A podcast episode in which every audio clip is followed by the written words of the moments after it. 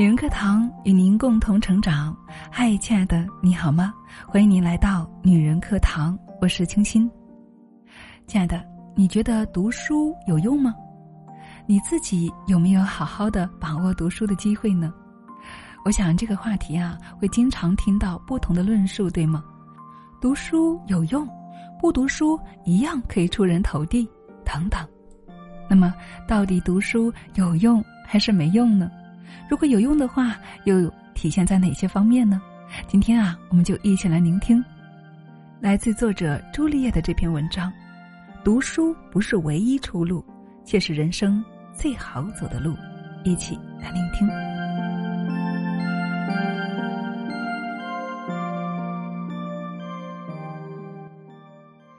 这些天，一则张文红年收入一百八十四万的消息刷遍了朋友圈。随后呢，张文红出面来辟谣，澄清传言并不属实。但是，一向刻薄的网友们却罕见的纷纷点赞，直言以张医生的专业水准，拿一千八百万都应该啊。有人好奇张医生的家世背景，他曾这样介绍过自己：就是一个乡下人，跑到上海，在这里读书工作，然后留了下来。这个出生于温州瑞安一个小县城的学霸。高三时被保送到上海医科大学，在取得复旦大学博士学位之后呢，又先后在香港大学、美国哈佛大学以及芝加哥州立大学从事博士后和访问学者的工作。现任复旦大学附属华山医院感染科主任、博士生导师、复旦大学生物医学研究员。他带领的华山医院感染科连续九年位居中国医院排行榜中国感染病学科榜首。他本人更是国内传染病领域的权威专家，最好的医院、最牛的科室，他是最棒的医生。闪亮的学历、精深的专业，乡下人张文宏成为这个多事之春里比肩钟南山的又一全民男神。看着张医生的履历，我不禁想起一个常常有人提及的问题：读书到底有用吗？不读书，你拿什么抵挡命运？央视曾经播过一部翻山涉水上学路的纪录片，记叙了在一些地区孩子们冒着生命危险跋山涉水去上学的故事。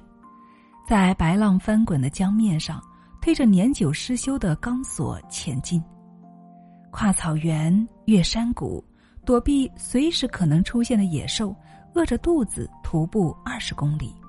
在零下五十摄氏度的严寒里步行个小时，划着芦苇小舟穿过八千多平米的湖面，他们不是不怕苦，也不是不怕死，只是他们更怕一辈子困在原地，失去过另一种生活的机会。出身贫寒的孩子心里最清楚，上学是他们与命运较量的唯一方式。不上学，就只能够终身禁闭在这个贫瘠的土地，看不到明天的出路。这些孩子光着脚，用力的走在上学的路上，他们一次次翻山涉水，以命相搏，只为了不必重复上一代人的命运。二零一九年十月，胡润公布了八零后白手起家富豪榜。榜单上一个个耳熟能详的名字，都曾是毫无背景的年轻人，通过不懈努力建立起了属于自己的商业帝国。这些八零后富豪们是怎么炼成的呢？三十七位上榜富豪中，百分之八十是国家重点院校或是国际名校的毕业生，拥有着金光闪闪的文凭。比如富豪榜首位的黄峥，出生在杭州一个普通工人家庭。父母学历都不高，但是黄峥呢，却是一个十足的学霸。先是保送进入浙江大学，后来又在全美排名第八的威斯康星大学攻读计算机硕士。正是威斯康星的求学，黄峥不断结识了多位贵人，为自己日后职业发展生涯奠定了基础。这份榜单中，还有不少人同黄峥一样，出身普通甚至贫苦的家庭。用功苦读是他们逆天改命唯一的武器。读书从来不是人生路上的考验，读书只是老天给我们的橄榄枝。读书，你才有选择的机会呀。不读书的人生有多残酷呢？香港富豪田北辰曾在一档节目《穷富豪大作战》中当过两天的环卫工。体验开始前，他信心满满的表示：“弱者是被市场淘汰的，只要你有斗志，就能够变身强者。”然而，当他真正的开始最底层的生活，才发现太多现实的身不由己。入住龙屋，整个家就是一张床大小。同邻居老伯聊天，问觉得这里的环境怎么样？老头笑笑：“我们没有选择呀，上班搭不起公车，每天工作十七个小时，却只能够拿最低的酬劳。”他说：“我完全没有空闲去想将来，吃饱已经是最大的满足了。努力就可以改变命运，在这样残酷的现实面前，不值一提，实在是不堪忍受。”田北辰提前退出了节目录制，他说。因为只有两天，自己才有斗志坚持下去。如果要做一个月甚至半年，那就太绝望了。他在匆忙逃离之际感叹：“这个社会正极严厉的惩罚读不成书的人。”这句话熟悉吗？非常刺耳，是吗？但是他又是那么的现实，不是吗？富豪可以随时逃离，但是穷人呢，只能够被桎梏在这破败的人生里。动弹不得呀。作家刘娜曾在一篇文章中谈到自己与哥哥：哥哥年少时懒散不思进取，十五岁辍学，北上南下打工，被老板骗过，被工友黑过，被老乡欺负过，甚至因工伤险些残废，直至中年才开了一家小店维持生计，赚的每一分钱都浸泡着汗水与泪水。而他自己呢？大学毕业后，在报社工作，致力于写作，拥有数百万读者粉丝。虽然并非大富，但是比起哥哥来，日子还是要轻松许多。他说：“生活都不容易，但至少我有选择的余地呀。现实从来不公，只因你我起点压根儿就不同。在这粗粝的人间讨生活，如果不尽最大努力去向上攀爬。”就只好待在艰难又委屈、心酸又不易的谷底挣扎了。所以说啊，读书并不是人生唯一的出路，但是却能够决定你最终走上哪条路。读书的苦比不过生活的难。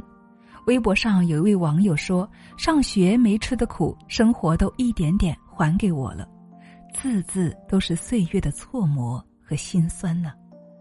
三十岁的小魏是一名电焊工，浑身遍布都是被烫的伤疤。小魏说道：“被电焊火花烧到时，正吊在高空，也不敢动啊，只能够强忍着痛。”小魏十六岁辍学离开家乡，做电焊工的十四年时间里，每天天不亮就要起来工作，天黑了还不能够下班，经常半夜被吊在高空。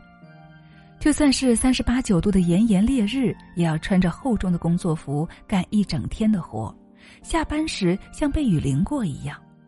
旁人问他累不累，他无奈的叹气道：“读书时只想去外面的世界玩，现在才知道人生有多苦啊。”如今的小魏每次回家都会盯着女儿做功课，希望女儿不要重蹈自己的覆辙。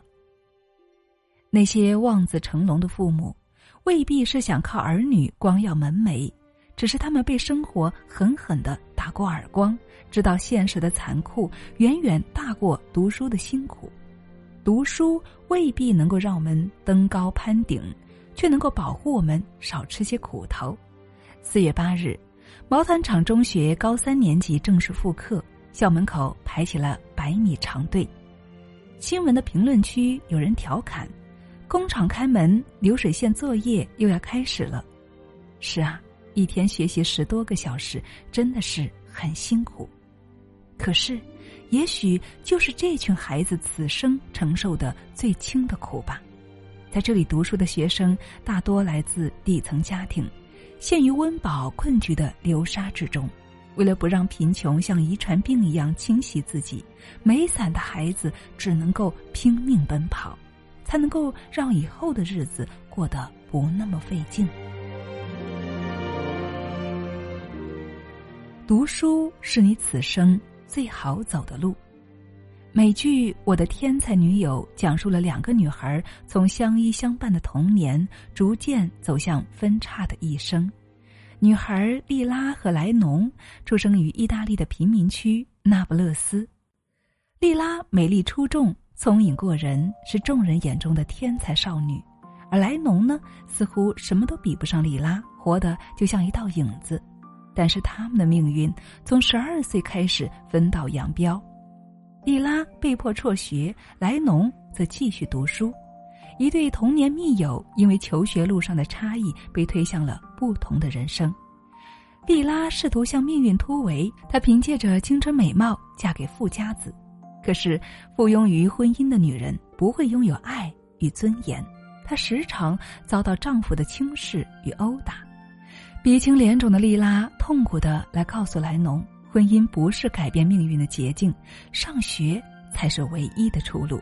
他送给莱农几大包新书，说：“你替我学。”天才少女莉拉最终淹没在命运里，留在了原地，而一直掩盖在她光彩之下的莱农，则幸运的被知识送出了那不勒斯，并成为了一名小说家，写下了他们的故事。总有一些人津津乐道于没有学历却功成名就的名人故事，宣扬人生不止一条路，条条大路通罗马。但现实是，所谓传奇终是少数，大部分放弃了学习的人，只是用几年的享乐换来一生的卑微。更多的数据告诉我们，读书才是通往罗马最快的捷径。二零一九年七月。华为总裁办宣布，对八位博士毕业生实行年薪制管理，最高达二百零一万，最低也有八十九点六万。在这八人当中，有两位博士生出身贫寒的农村家庭。同年十二月，华中科技大学博士生左鹏飞尚未毕业，就接连收到华为、阿里、腾讯、申信等大公司年薪超两百万的 offer。外界将其捧为天才少年。他说：“哪有什么天才？我只是把别人打游戏的时间用在实验室罢了。”他们借助知识的光芒，点亮了自己的前程，比同龄人更快速的拥有了优质生活。生活的苦是心力的消耗，读书的苦是成长的收获。这世上从来没有逃离这一说。我们都是用今天的磨砺换未来的坦途啊！那些熬过的夜、刷过的题、背过的单词，终将会带我们穿越狭窄黑暗，去往我们想去的远方。你将在一个全新的平台与这个世界去交手，一展抱负，而不是被迫谋生糊口。所以，亲爱的们，读书是人生最好走的路。愿我们多年后的某一天，面对纷扰尘世，不是哀叹人生实苦，而是笑谈人间值得。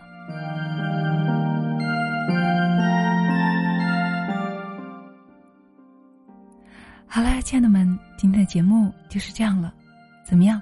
对你有所帮助吗？关于读书，你有什么自己的经历或者是感受可以给我们分享呢？我想，今天这期节目不单是我们大人可以拿来励志，以此开始读书，更可以分享给我们的孩子，让他们了解到读书对我们人生是有多重要，不是吗？好了，亲爱的们，那今天的节目呢，就给大家分享到这里了。更多精彩呢，欢迎大家关注我们的微信公众号“女人课堂”。对了，还有个特别的消息，就是我们女人课堂啊，有一个闺蜜共读的项目，在这里呢，我们每天有好几百个姐妹同时在一起读书，一起共读，彼此影响，互相激励，所以呀，是我们学习最好的地方。如果亲爱的们想来参加的话呢，可以添加我们闺蜜共读的燕子老师微信号。